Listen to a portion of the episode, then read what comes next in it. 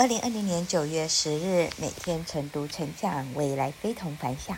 哇哦，又是能量满满的一天。我是克拉拉，今天要跟大家分享的主题是：不适应环境，该不该换呢？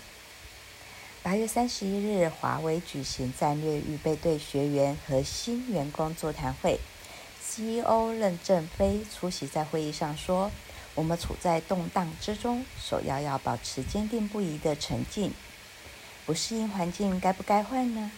如果你在第一个环境生存不下来，换第二个环境、第三个环境、第四个环境，你的青春就全浪费了。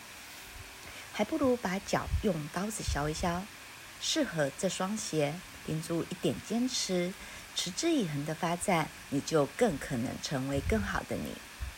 比如啊，我们走上管理岗位时，就会面临巨大的改变。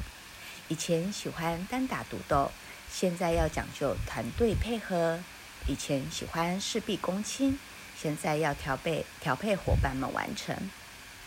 如果啊，在看见伙伴因为某件事情做不好的时候，一定要克服我自己来更快的心理，引导伙伴去不断完善进步。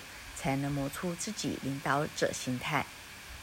今日金句：有些人虽然不够聪明，但他矢志不渝做一件事，就有很大的成功。坚持是一个人最高贵的品牌。我是克拉拉，很高兴与您分享。我们明天再会。